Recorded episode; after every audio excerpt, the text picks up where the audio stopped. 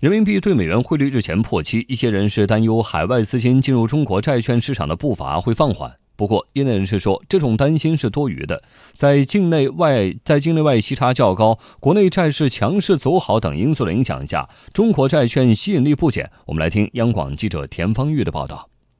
虽然短期内人民币汇率出现波动，但从两个数据可以明显看出，中国债券吸引力不减。截至七月末。境外机构累计持有中国债券突破两万亿元大关。七月份，境外机构投资者共达成交易四千三百五十三亿元，交易量环比增长百分之十三，同比增长百分之十八。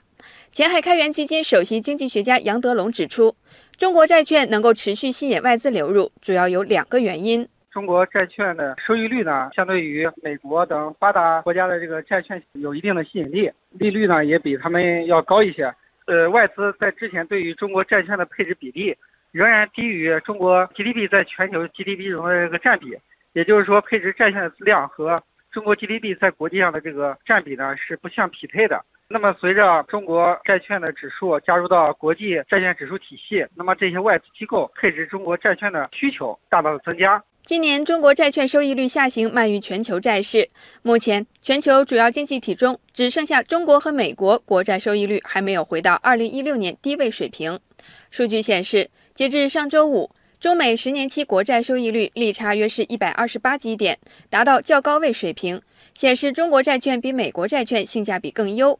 同时，国泰君安交易投资业务委员会首席研究员周文渊认为。良好的信用也是中国债券具备吸引力的原因之一。中国的整个国家政策、政治经济的环境啊是比较稳定的。那么我们国债呢，从来没有出现过违约，大家认可我们中国的这个信用，所以呢，全球的投资者呢也在逐步的加大对中国国债的一个配置。今年以来，外资对政策性银行金融债券正以前所未有的速度增持。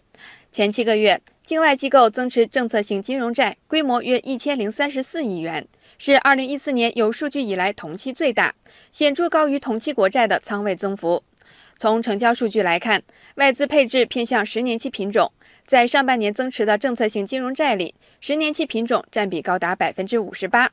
国盛证券分析师刘玉指出，外资可能成为下半年中国债市的超预期因素。杨德龙则认为，未来外资可能配置的品种会进一步丰富。现在中国的债券指数呢，已经纳入到国际债券指数体系。那么外资呢会根据国际债券指数的券种的比例来进行配置，将来呢可能这个配置的品种还会进一步丰富。业内人士认为，当前中国资本市场扩大开放的趋势没有变，政策红利还在持续释放。综合各方面因素考虑，预计外资买入中国债券的势头并不会发生趋势性的变化。